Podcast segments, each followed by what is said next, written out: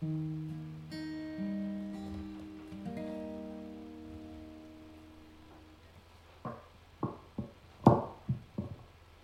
い、え皆さんこんばんは、えー、雨の中ようこそおいでくださいました。今日も福音決算を始めていきたいと思います、えー、今日は福音教会福音賛美歌の中から何曲か歌っていきたいと思いますが最初に413番「、望みも消えゆくまでに」という歌これは聖歌の中に入っていましたが、えこれをそのまま同じ歌詞で入っているかと思います。えー、いろんなこう心配になること不安になること悩むことが多いんですけども、えー、そういう中にあって、えー、数えてみよ主の恵みと歌われていくサビがあります。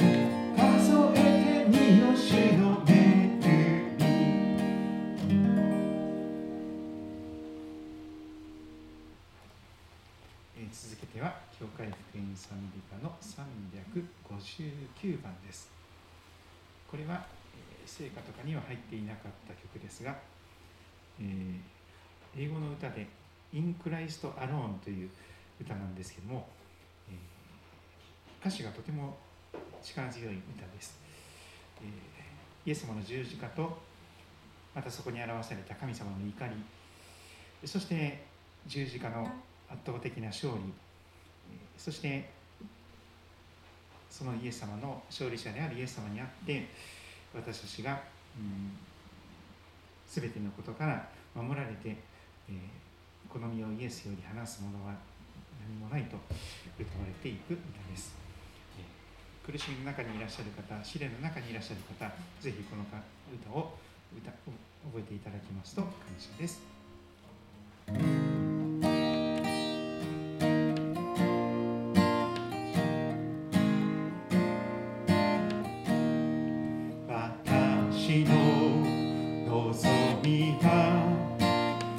イエスだけにある揺るがぬ礎誠の光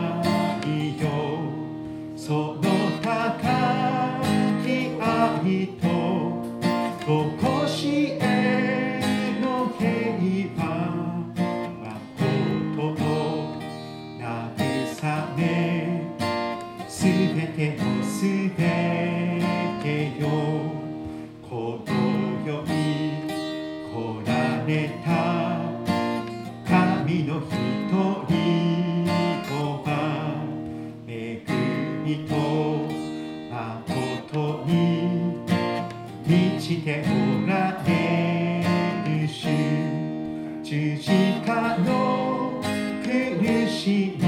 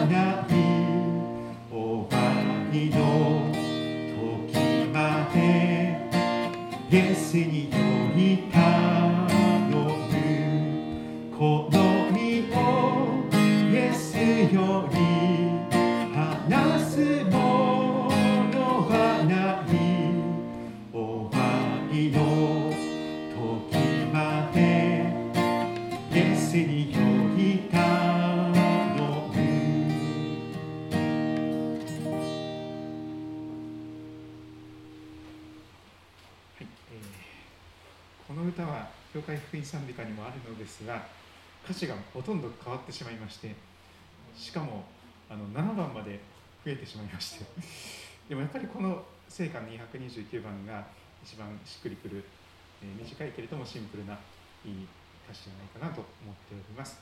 えー、聖歌の、えー、歌詞のバージョンで驚くばかりの歌っていきましょう。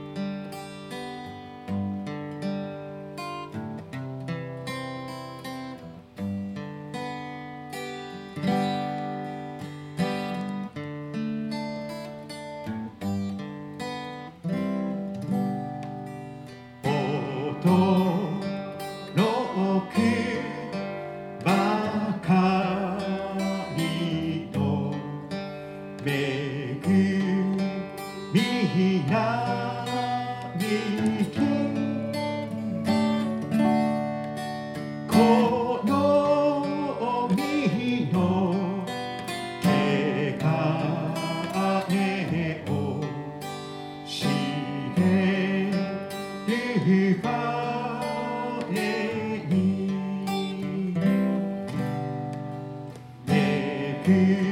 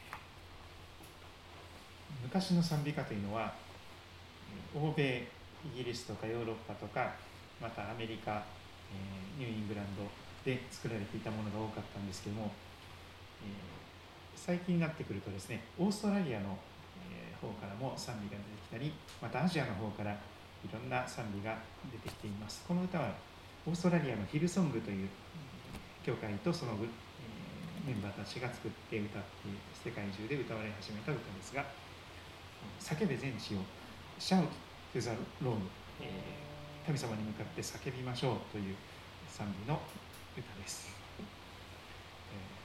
これも歌詞が力強くてですね山も海も震える、えー、そんな、え天地を揺るがす神様の賛美を歌いたいと思います。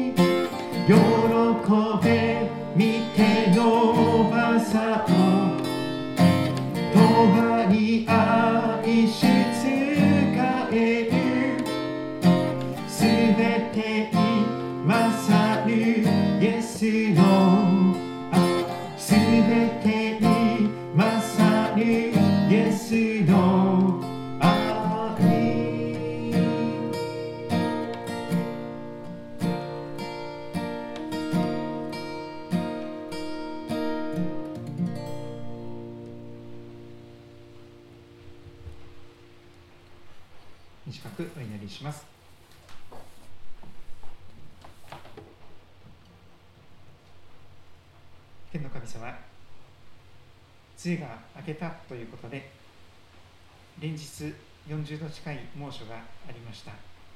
それが嘘のようにまた梅雨が戻ってきてしまいまた梅雨の末期の収集豪雨のような大雨が各地を各地に被害をもたらしています。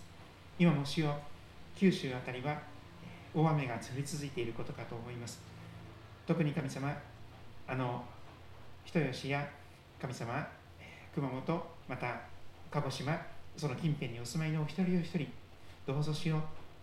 大切なものが命や家や車や大切なものが守られていきますようによろしくお願いいたします。また神様世界各地は今すでにコロナがまた感染の拡大へと向かいまた神様さまざまな思いがけないことが起こって混乱の極みを覚えます。神様世の中の闇がますます深くなっているのではないかと思いますがしかし主よ夕暮れ時に光があると主はおっしゃいます。あなた方は世にあっては困難があります。苦しみがあります。しかし勇敢でありなさい。私はすでに世に勝ったのですと。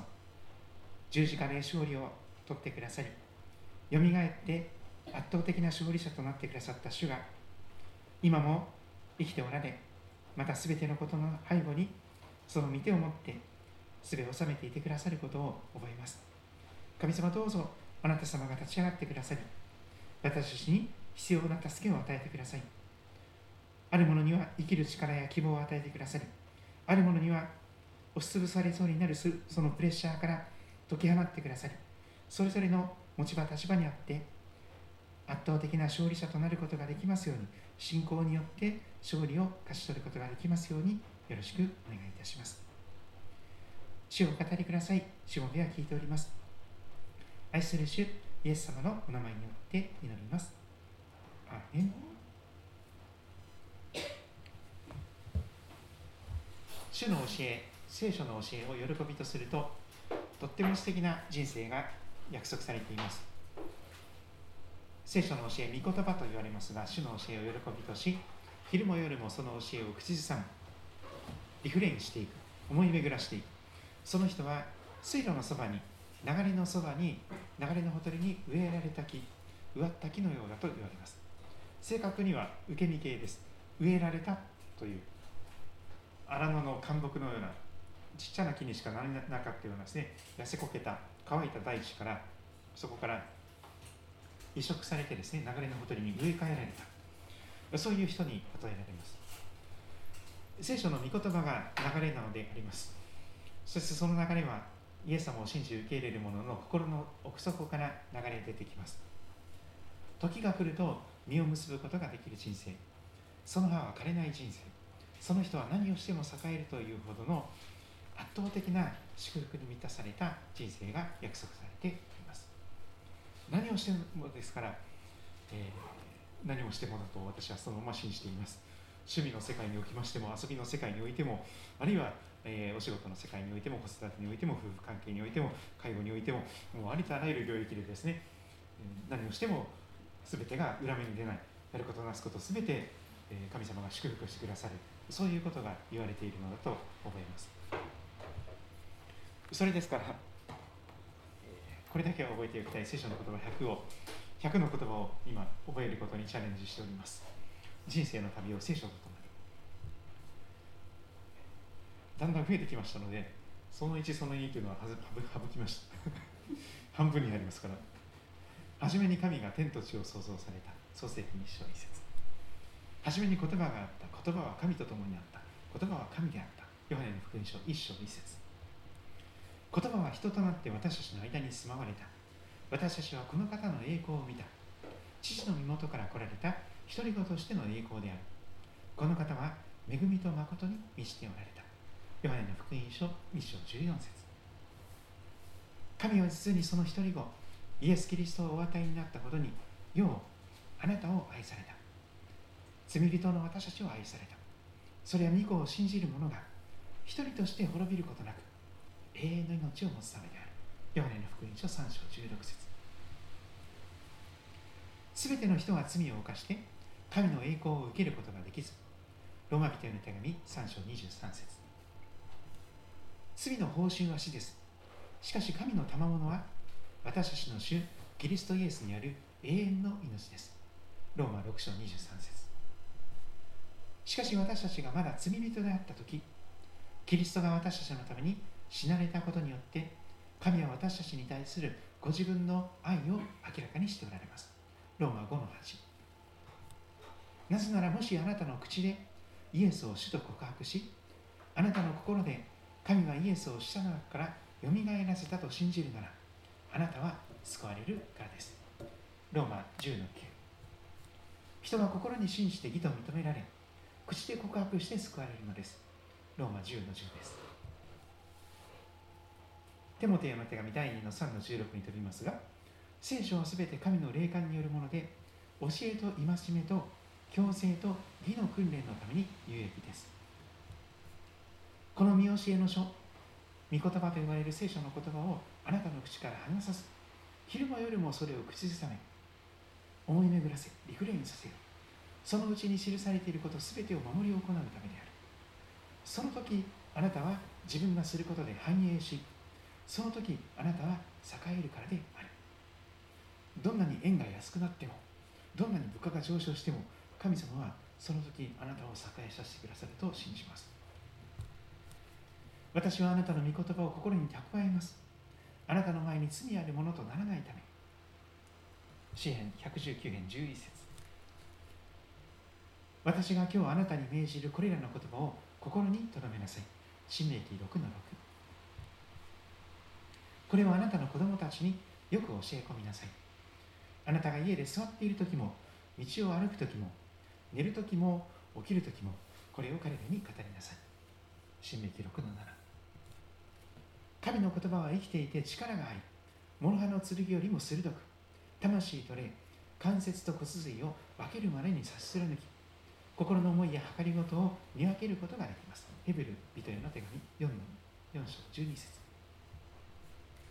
ですから私たちは憐れみを受け、また恵みをいただいて、折にかなった助け、その時必要な助けを受けるために、大胆に恵みの御座に近づこうではありませんか。ヘブル人の手紙4章16節。何事でも神の御心に従って願うなら、神は聞いてくださるということ。これこそ神に対して私たちが抱いている確信です。ヨハネの手紙第1 5章14節。私たちが願うことは何でも神が聞いてくださると分かるなら私たちは神に願い求めたことをすでに手にしていると分かりますヨハネの手紙第1 5章15節その証とは神が私たちに永遠の命を与えてくださったということそしてその命が御子イエス様のうちにあるということです。ヨハネの手紙第1、5の11。御子を持つ者は命を持っており、神の御子を持たない者は命を持っていません。ヨハネの手紙第1、5章12節あなた方は心を騒がしてはなりません。神を信じ、また私を信じなさい。ヨハネの福音書14章1節私の父の家には住むところがたくさんあります。天国には住むところがあなたの居場所がたくさんありますそうでなかったらあなた方のために場所を用意しに行くと言ったでしょうかヨハネの福音書14の2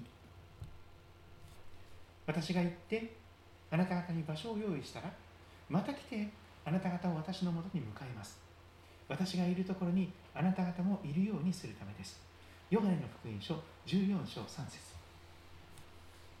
私がイエス様がおっしゃっていますが私が道であり真理であり命なのです。私を通してでなければ誰も父の身元に行くことはできません。去年の福音書14章6節。今統一教会旧統一教会が話題になっておりますけれども統一教会は教会というのですが実は聖書の教えとは全く違います。イエス様をキリストとは認めません。文鮮明とかその奥さんとかいろんな人がメシアがキリストだと言っている、えー、キリスト教でいうと異端と言われるあの偽キリスト教であります。イエス様がキリストであり道であり真理であり命だと聖書は証言しています。ヨハネ14章27節が続きます。私はあなた方に平安を残します。私の平安シャロームを与えます。私は世が与えるのと同じようには与えません。あなた方は心を騒がしてはなりません。ひるんでは恐れてはなりません。志の堅固なものをあなたは全く平安のうちに守られます。その人があなたに信頼しているからです。イザヤ書26章3節。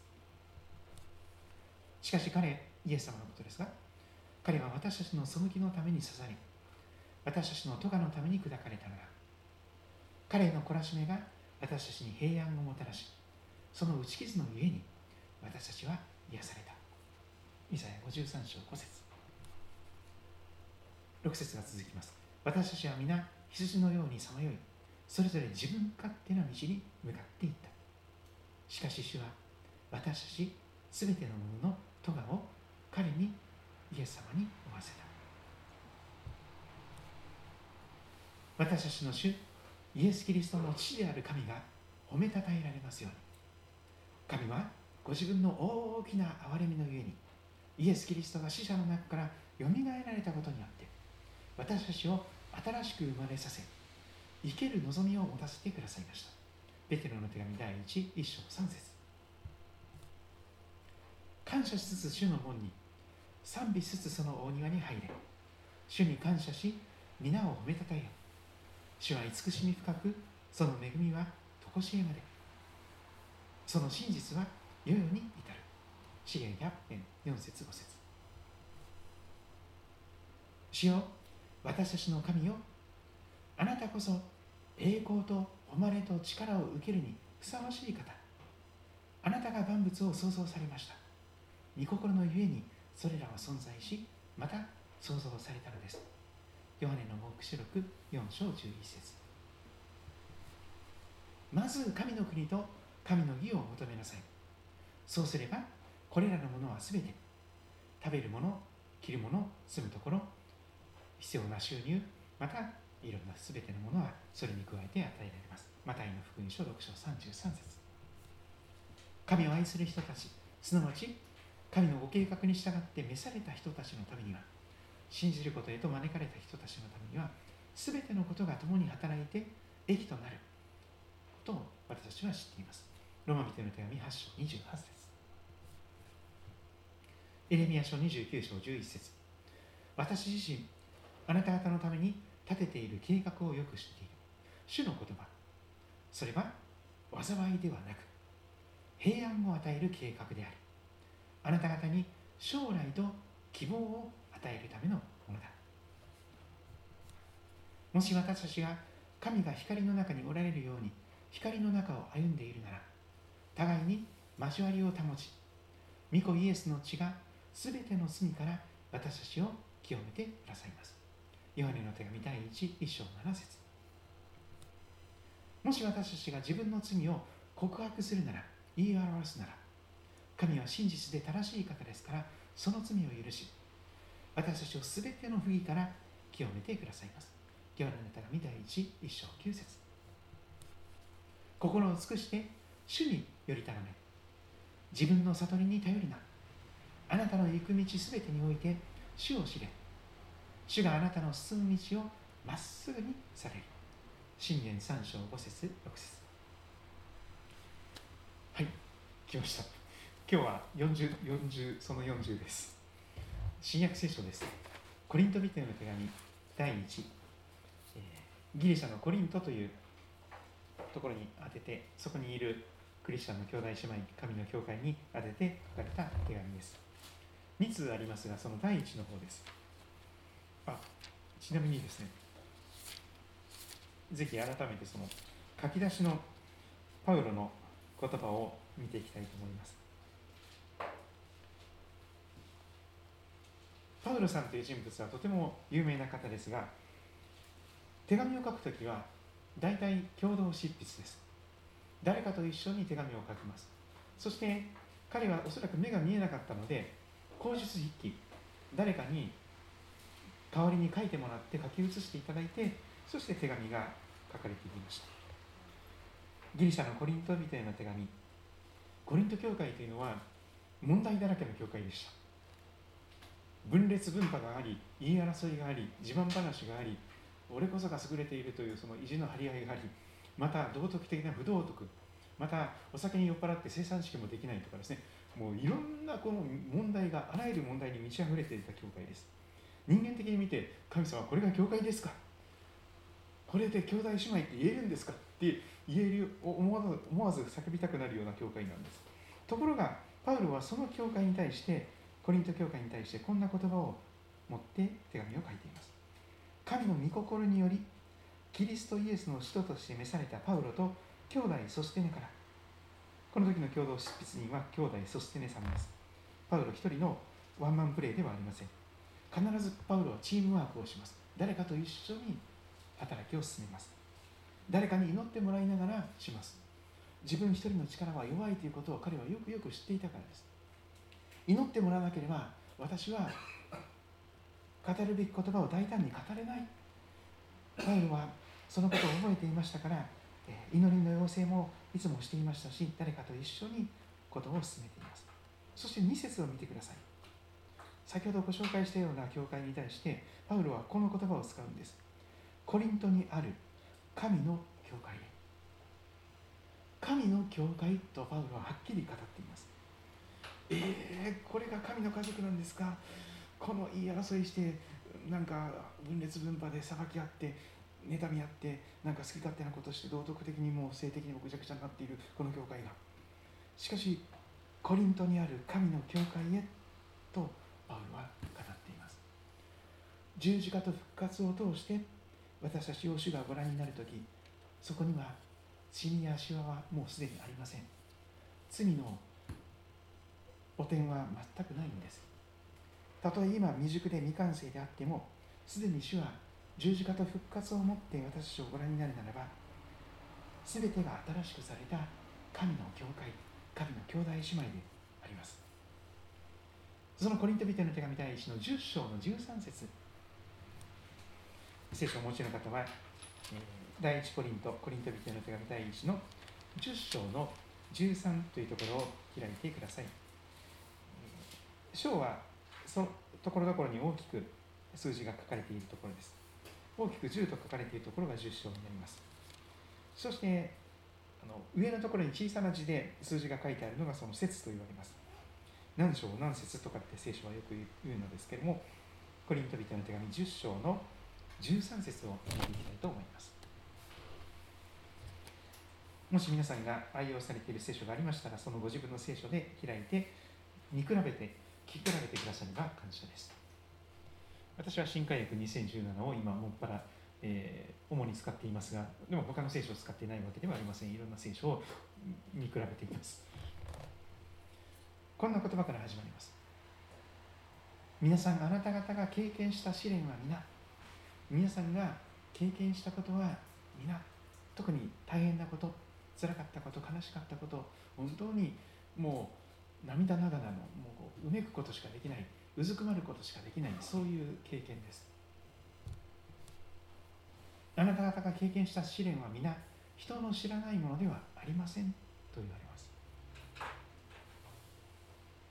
私だけがこんな苦しみに遭っていると多くの場合そう思うんです。私も時々そう思います。正直思います。であの特にいろんな意味でですね疲れてくるとなんか私だけが一生懸命やってるわっていうそのそういうなんか思いにとらわれてしまうんですよね。いわゆるあのこの世的にはあのなんて言うんでしょうかね、うんワンオペって言うんですけど、ね、私一人で全部やってるみたいな。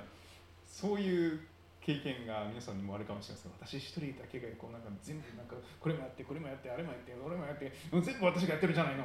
誰か私のこと手伝ってよみたいな世界になってるかもしれませんが。牧師も時に孤独になりますのであの特にこのネあのインターネットを使って配信しなきゃいけないとかオンライン礼拝とかですねそれからコロナを配慮してのそのことはすごくあの牧師館にこもっての作業が多くなったりします。まずビデオカメラで撮ったものをパソコンに Mac に取り込む。これだけ5分か10分かかります。それからこの中で編集をして、えー、それを書き出してそれを YouTube にアップロードしてその YouTube であのしばらくして見れるようになるまで大体23時間はかかります。でなんか一人でなんかこうご飯をなんかこうかじりながらやったりしてるんですけども、えー、礼拝終わった後にですね。でそれをやったりしてですね。それでうん本当に今いろんな形でこの朝の礼拝とか幽霊拝しかないんですけど幽霊拝はですね私が司会をやって、えー、総学者いなくて、えー、受付の方もいらっしゃらなくて、えー、そして私が、えー、司会兼メッセンジャー兼あのソングリードみたいな感じです。でふと思ってしまったんですこの前。これワンオペじゃないの？私なんか一人で歌って一人でメッセージしてずっと立ち続けて司会者もしてワンオペじゃんって思ったんですけどそう思った瞬間にいやいやそうじゃない。背後の牧師館で私のために祈ってくださっている妻がいて、えー、そして息子がいる。そしてそこに集まってきてくださっている方がいる限り決して一人じゃないんです。そしてそこにたとえ集まっていなくてもその時間のことをその幽霊杯のことを覚えて祈ってくださっている方がいるんだっていうふうに思い出したんです。あそうだ。私のことちゃんと知られている。私一人でなんかワンオペしてるわけじゃないんだ。私だけが何かしなきゃいけないことをやって疲れ果ててなんかもうダメだわっていう世界でない。誰かに祈られて誰かに支えられて誰かがそのことを少しばかり心に留めることができてそして祈られている中で私たちはかろうじて1週間の生活をそれぞれにしているのではないかと思います。私だけが大変な目に遭っていると思うかもしれません。でもそうではありません。あなた方が経験した試練は皆人の知らないものではありませんと語られています。実は似たような同じような病気の経験をしたり怪我の経験をしたり同じような大変な目に遭っている方がいないわけではないんです。数少ないかもしれないんですけどバイクでこけて骨を折った人とかですね。入院して全身麻酔の治療を受けた人とかですね。いるんですよ。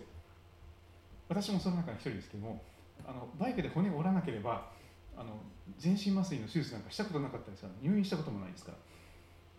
もういろいろやってたんですけどね。格闘技をやってたりとか登山もやったりとかいろいろやってたんですけども幸いにしてバイクの中型免許を取って 400cc に乗るまではですね あので雨の中無理やり出かけるまではですね折れるなんてことがなくてですね骨折れたっていうことが経験ないので最初折れたことも知らませんでした。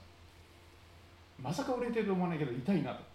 ちょっと痛くてちょっと困るなと思ってたんですけども念のため次の日にもしかしたらひびが入ってるぐらいかなと思って行ったらレントゲン取りましょう念のためあ折れてます。君若いからこれ手術しなきゃダメですよみたいな。鎖骨の肩の関節に近い鎖骨でしたからあのー、見事にあの昔のギプスとかで固めちゃったらもうガチガチになって動かなくなっちゃうんですね。でも今本当にこうこれも自由自在に動くんですけどもそれに至るまでにはチタンのプレートをここに埋め込んで約半年からその骨がくっつくまで。あの剣山みたいな世界ですよね。チタンのプレートにその何本もそのビスが入っていくんです。そこ骨をねじ込んでですねスクリューでドライバーでねじ込んでそのためにここ切開してですねやらない一体。そしてもう皮膚の直下でこう浮き出てくるんですよね。でチタンっていうのはすごくあの熱熱をね逃がすのにすごいんですよ。特に寒い時もうスースースースーここから、ね、熱が逃げていくんですよ。もう夜中冬場寒い時にはもう何回も夜中目覚ましてもうしびれてくる。そして動かすために神経とかなんか触れて痛い。もうしびれてくる。もううずいてくる。言いたくて仕方がない。ここにリックサックも負えなかったんですよ。もう痛くて痛くてしばらく山登りできなかったんですよ。やっとその下のプレートを外してもう一回全身麻酔の手術して下プレートを外してそれでしばらく経ってやっと少しずつ軽いものから始めてリックサックで動けるようになっていきました。たかが鎖骨が折れただけじゃないの？いやたった一本の鎖骨が折れただけで自分で着たり脱いだりできなくなりますから。自分でネクタイ結べなくなりますから。すごいことです。そして入院してですね点滴につながれたらトイレに行くのも大変だとかですねそういう経験を皆さんしたことありますか？病院で入院された方はそういう方がいっぱいあるでしょう。そして理学療法士のもとでリハビリをするその痛さリハビリって痛みとの格闘なんですよ。痛い痛い痛い痛いこれ以上動きません。痛い痛い痛い我慢して動かさなきゃ今動かさなきゃダメです。痛い痛い痛い痛い痛い痛いこれ以上動きません。もう本当に痛みとの格闘です。でも私は幸いにしてそれぐらいのことで入院したにすぎませんがでも多くの方が大きな病気をしてかなりの大きな手術をなさったりまたいろんなことで事故や怪我に遭われてまた愛する誰かが先立ってしまったとかですね。本当につらい経験をしている方がいっぱいこの世の中にいらっしゃいます。東日本大震災の時もそうでした。阪神・淡路大震災の時もそうでした。あるいは新潟の中越地震の時もそうでした。もう至る所でこの地震列島ですから北海道においても熊本においてももう本当に至る所で次から次へと地震が起こっています。多くの方がある日突然お葬式になりました。ある日突然大洪水が襲ってきて家がなくなってしまった人。津波が押し寄せてしてしまってそしてまだそのご遺体さえも見つからない人。いっぱいいます。いまだに福島近辺の人たちは放射能に汚染されて帰れない人たちいっぱいいます。ふるさとがなくなってしまった人いっぱいいるんです。言われのない差別を受け続けている人もいっぱいいます。いじめられた経験バカにされた経験見下された経験裏切られた経験恥ずかしめられた経験皆さんも少なからず人生を生きていらっしゃるならば生きていること自体が生まれてきたこときたことそのものが苦しみということもあり得るでし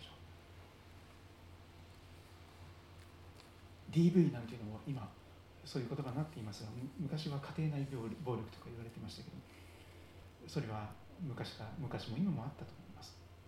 虐待もあったでしょう。いろんな差別もありました。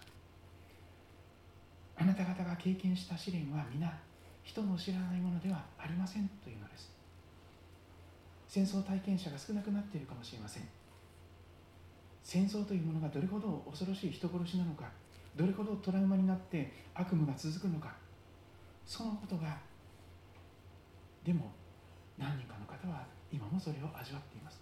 特にウクライナの地においてまたそのロシア兵がウクライナ兵がもう本当に人殺しをしていくことやるかやられるかで相手を先に殺さなければ自分が殺されるという中でその戦場に出ていくことがどれだけ神経をすり減らして人格を失わせるようなものなのか。あなた方が経験した試練は皆人の知らないものではありません。トム・クルーズという人がですね。また最近あの映画を作ってますよね。世界中で今ヒットさせていると思いますが。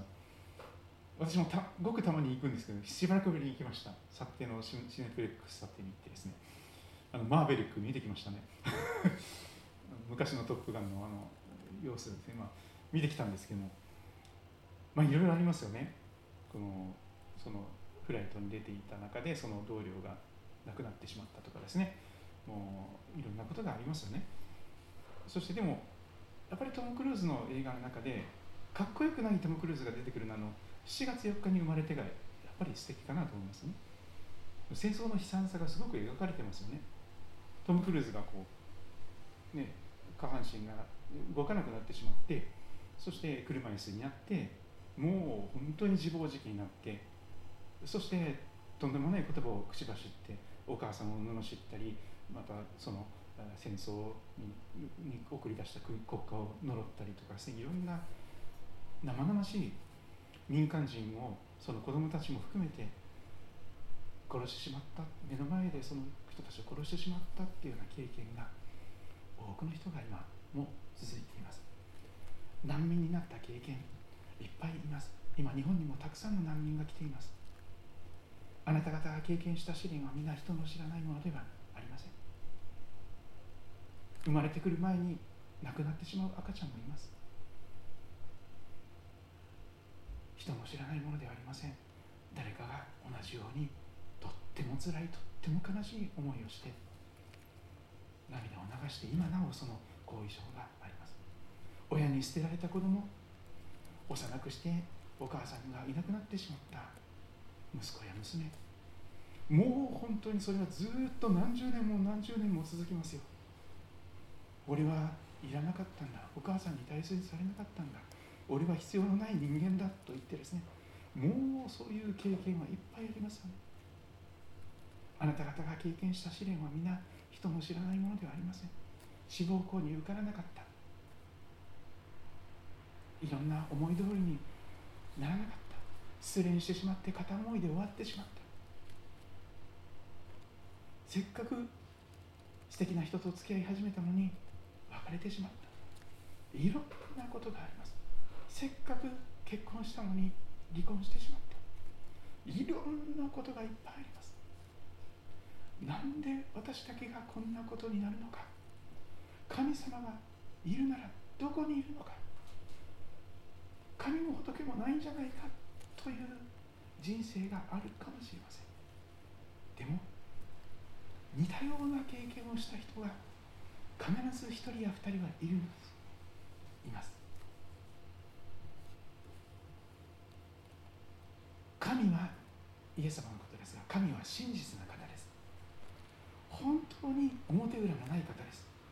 口先だけの方ではありません。表面だけ優しい偽りの偽善者ではありません。真実な方です。本当に愛そのものなんです。ああかわいそうにねなんて上から目線でなんか被災者とかって見下しているような人ではありません。神は真実な方です。あなた方を耐えられない試練に合わせることはなさいませんと約束していま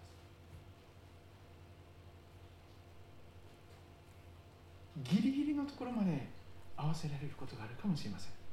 頭おかしくなりそうなもう自分で命絶ってしまいたくなりそうなそういう試練にギリギリのところまでそういう試練が来る時があるかもしれません。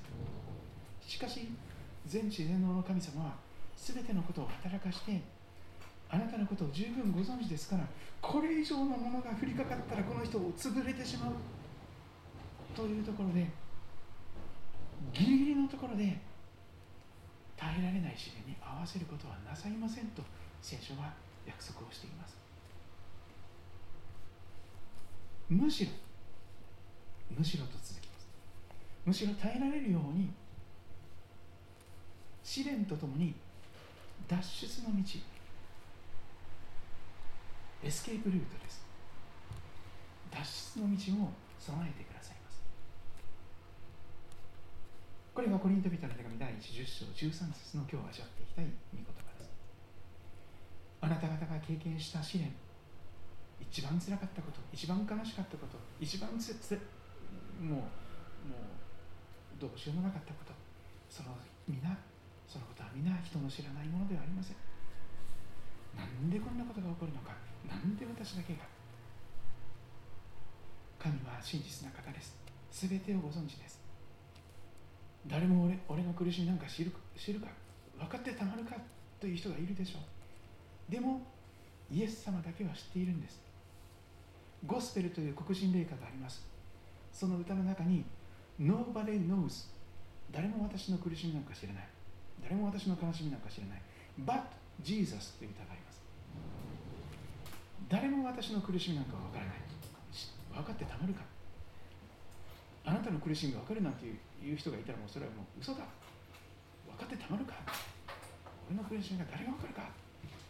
でもイエス様だけは全知全能の神様ご自身であなたのデザイナーでありメーカーさんであり作り主さんでありますからあなたの全てをこれまで生まれてきてどんな経験をしてきたのかその全てを知っておられます。そしてあなた方をあなたを耐えられない試練に合わせることはなさいませんと聖書ははっきり約束しています。むしろ耐えられるように試練とともに脱出の道も備えてくださいます。この聖書の言葉何回も味わっていると聖書の神様がどういう神様なのかというのが分かります。聖書の神様は全ての苦しみをなくしてくださる方ではありません。この地上の人生においてあらゆる苦しみや悲しみや辛いことを取り除くそういうことをなさる方ではないんです。もちろんそれがおできになります。でもあえてそれをなさらないんです。むしろ耐えられるように試練も備えてくださるんです。でも試練と一緒に脱出の道も備えてくださる。試練も脱出の道も同じ神様が備えてくださるものです。ドイツの牧師の中にヘルムート・ティーレケという人がいます。戦時中にもう空爆が来てですね空襲警報が鳴ったりして何度も礼拝が中断されたりあの防空壕に逃げたりしながらしているようなところの中でその戦争の中で語られたメッセージがあります聖書の。主の祈りがそれは本になっていますけど一冊のメッセージ集になってもし持ってない方がいたらそれを、え、読まれることをお勧めします。ヘルムート・ティーリケの、え、主の祈り世界を包む祈りという本があります、え、新教出版の、え、小さな本にまとめられていますがもしあの教文館とかですね CLC に行く機会があるいは今もうネットで買えますよね Amazon とか、えー、ちょっとプレミアが時々つつくことがありますがまた再販されるかと思いますのでヘルムト・ティーレケ牧師はこんなことを語っています。苦しみに関して。あらゆる苦しみはあなたの身に降りかかってくる前にまずイエス様の身に降りかかります。あらゆる苦しみや痛みや悲しみはあなたの前人生に降りかかってくる前にまずイエス様のところを通っていきます。そしてイエス様がそれを実体験なさってどんだけ辛いどんだけ大変な苦しみなのかということをイエス様が嫌ということをまず最初に味わってそして考えられるんです。この苦しみは本当に辛い本当に耐え難い本当にやめてほしい。できればこんな苦しみ経験したくない。だけれどもこれは辛いけれどもその人のためになる。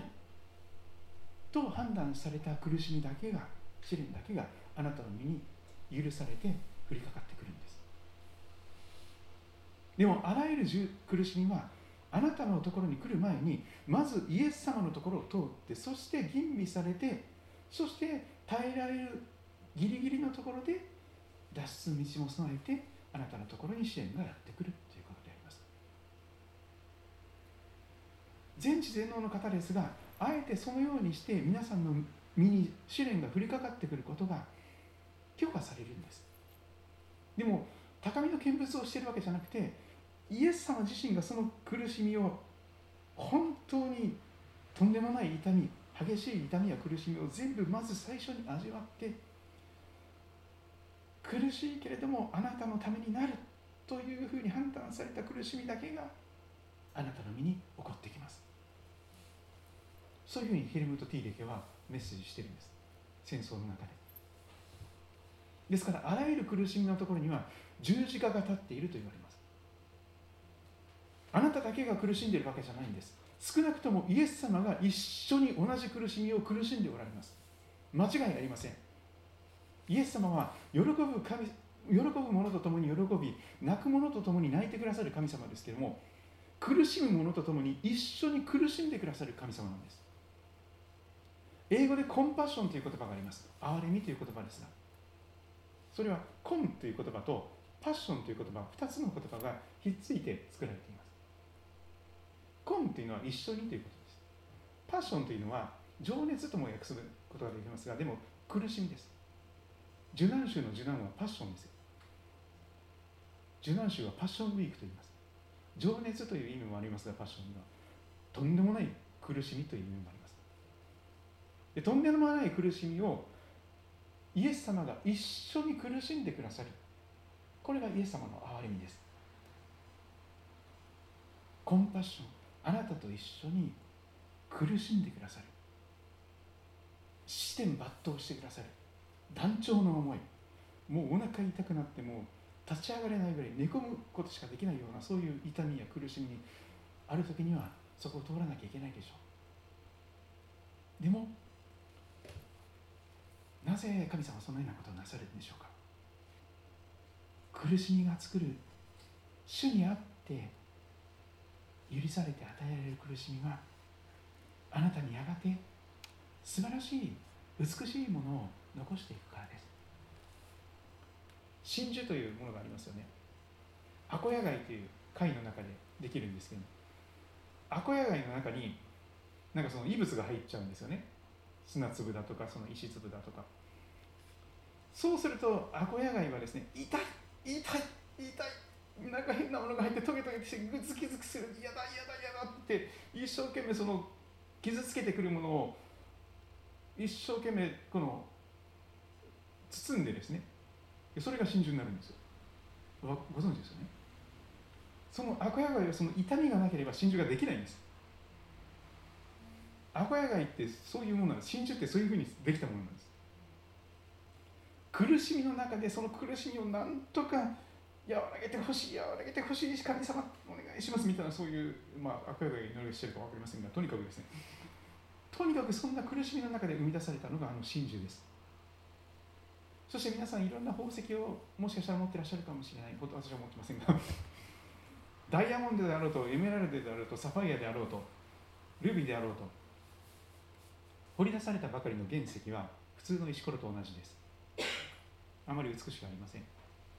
普通の石ころと同じ。なんかちょっとなんかこうなんか質感が違うかなっていうイメージもあるかもしれないですけどほとんどあの鈍鈍くしか光ってませんからキラキラしてないことが多いんですがあのあまり美しくないです。でもそれがですね人間の手にかかってダイヤモンドカッターでダイヤモンドよりももっと硬いものでガーってグラインダーでですねカッとあの磨かれていく。すごいですね。グラインダーって痛いですあれがガーってやられると。ガーって削られていくんですよ。もう火花散るような痛みですよね。ガーってそれもう硬いんですからもっと硬いものでやらないとそれが削れないんで磨けれない。でもそのもっと硬いものがね磨かれて磨かれてですね。でカットされて磨かれて痛い痛い痛い痛い痛い痛い痛い痛い。でもその最後にどういうものになりますか？もうどこから見ても美しいダイヤモンドになりますよ。どこから見ても美しいその宝石が一番輝きを放つことができるその角度とかその形にカットされたら最高にその宝石は輝き始めます。最高に美しい高価なものになります。人間も同じなんです。生まれてきたままだと原石のようなものです。それでも原石ですから値打ちがあるんですよ。でもそのままでは光らないんです私のところにダイレクトメールが来たように宝石だって磨かなければ光らないんです。光らないんです。でもイエステに行ってもダメです。イエス様は何をなさるのか。いろんな苦しみ辛いこと試練裏切られたことバカにされたこと病気怪我いろんなことを通して思い通りにならないことを通してあなたをカットして磨いてカットして磨いてカットして磨いて徹底的にあなたを磨き上げます。もう神様勘弁してください。いい加減にしてください。もう神様やめてくださいってどんだけ叫びたくなるのか。皆さんそういう経験ないですか？詩篇読んでください。そういう経験少しでもされている方は。試験は叫びですよ。祈りは叫びなんですよ。魂の叫びなんですよ。そういう祈りをしてなければ本物じゃないです。苦しい時に本気で神様に祈らなければ本物のクリス信仰者になれません。口先だけの頭だけの信仰を持ってても何の助けにもなれならないことが多いです。特に試練の中では。イエス様を見失って無理夢中になってしまってそして神様いるのかいないかのさえ分からなくなってしまってもうとんでもない信仰の迷いの中に入り込んでしまうこともあります。しかしどんなに私たちが無理夢中の状態であったとしても神様はいつもそこに一緒にいてくださるんです。苦しむ時そこにある助けなんです。イエス様は「見よ私は世の終わりまでいつもいつもです。オールウェイズです。いつもあなた方と共にいます」と約束しています。マタイの福音書の一番最後ですよね。見よ私は世の終わりまでいつもオールウェイズあなた方と共にいますよ。何があってもだから大丈夫だよとイエス様はおっしゃるんです。たとえ星が落ちてきても隕石落ちてきてもものすごい今までかつてない地震が起こったとしてもそして大観難事態がやってきたとしても耐えられない試練に合わせない。耐えられるように試練とともに試練も与えられるんです。ですからすぐにそのままフリーパスで天国に行けるという方は少ないと思うんです。んなその試練とともに脱出の道を通ってそこにたどり着くという。十字架の道と一緒ですよね。十字架を通ってなければ復活の栄光にたどり着けないんです。復活だけだったら栄光の神学とか言ってなんか変な神学になっちゃいますよね。十字架の神学であり復活の神学なんです。皆さんのその苦しみは十字架のようなものです。少しばかりの。でもその十字架を通って苦しみが作り出すものは美しいんです。苦しみにあったことは私にとって幸せでしたと詩篇はの詩人はある時驚くべき言葉を口にしています。苦しみにあったことは私にとって幸せでした。誰がそんなこと言えるでしょうか。その苦しみのただ中で一緒に苦しんでくださりそこからやがて連れ出してくださる神様を体験した人だけがその言葉を自分の言葉として語ることができるでしょう。私もまだまだあの、えー、花垂れ小僧的なですねまだまだ若造なんですけども。でも、まあ、今までですね数少ないいろんな大変なことも経験している中であり現在進行形でありますがでもぜひ今日この聖書の言葉特にこの長い信仰生活を歩んでいらっしゃる方にこれが書かれているという話もあります。そんなすぐ、ね、信仰を持ってすぐはですね神様お手柔らかな方ですからいきなりですね幼児のような人をですねとんでもない不自然に合わせることになるんです。結構なやんちゃになってきてこう、ね、こう大きくなってきた時にだんだんこうそのそれに合わせてその信仰の成長に合わせて大きな試練が降りかかってくることが多いと思います初めからとんでもない試練来たら潰れますからもう一発で潰れますからね。ひとひねりですよね。で信仰なくならないように祈ってくださってますからその、えー、ことをですねぜひ覚えていけたらと思っております。今日は少し時間も過ぎてしまいましたがすべ、えー、てにすべての良きものでを祈っていけたらと思います。歌っていけたらと。思います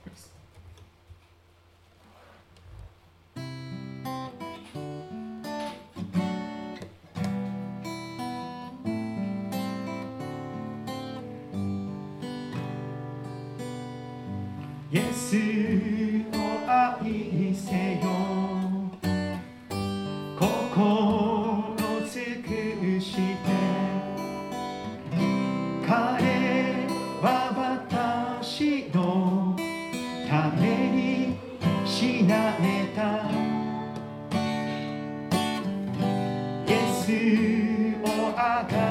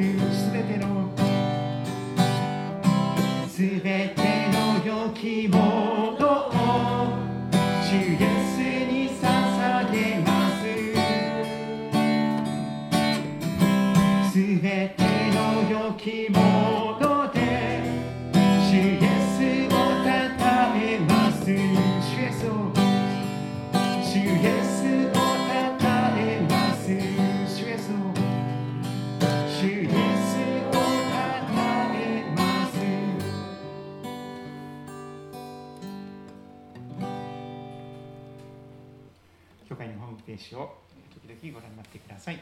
ラブスギートで検索すると出てきます。ラブスギートラジオもえ見てくらあ聞いてください。礼拝は日曜日の朝10時半から夜8時からあります。マスクをしてお進みください。であ実はですね、えー今度の日曜日は夏祭りがあります。杉戸の夏祭りです。一日だけです。しかも午後からです。えー実はですね、教会のこの前の通りは通行止めになります。歩行者天国というかあの、みこしが通ったりしますので、それでですね、その時間が午後2時半から夜9時、ちょうど夕飯の時間すべてかかります。でその間ですね、車の出入りができなくなります。自転車も押してということになります。もちろんバイクも入りません。ですから、えー午後2時半から9時まで通行止めになりますよということをぜひ覚えていただいて、えー役町の役場とかに、えーお止めいただいて来ていただきましたらと思います。朝の礼拝に出てそのまま帰る方は全然問題はないと思います。夕礼拝に出られる方はぜひ、えーご注意ください。あれ？はい、いけないっていうこと、通行止めじゃんみたいな。で、なんかこう、うーん、うん、うん、うす、うす、うす、ういたとかやってますからね。あので、杉戸町、えー地図をご紹介します。えー埼玉県北葛飾郡杉戸町政治1の1の30が住所です。杉戸高校とか JA の町の役場がある通りになっております。ぜひ、えーお気軽に遊びに来てください。以上で福音喫茶を終わっていきたいと思いますが、皆様の上に神様の祝福が豊かにありますように、またお会いしましょう。God bless you.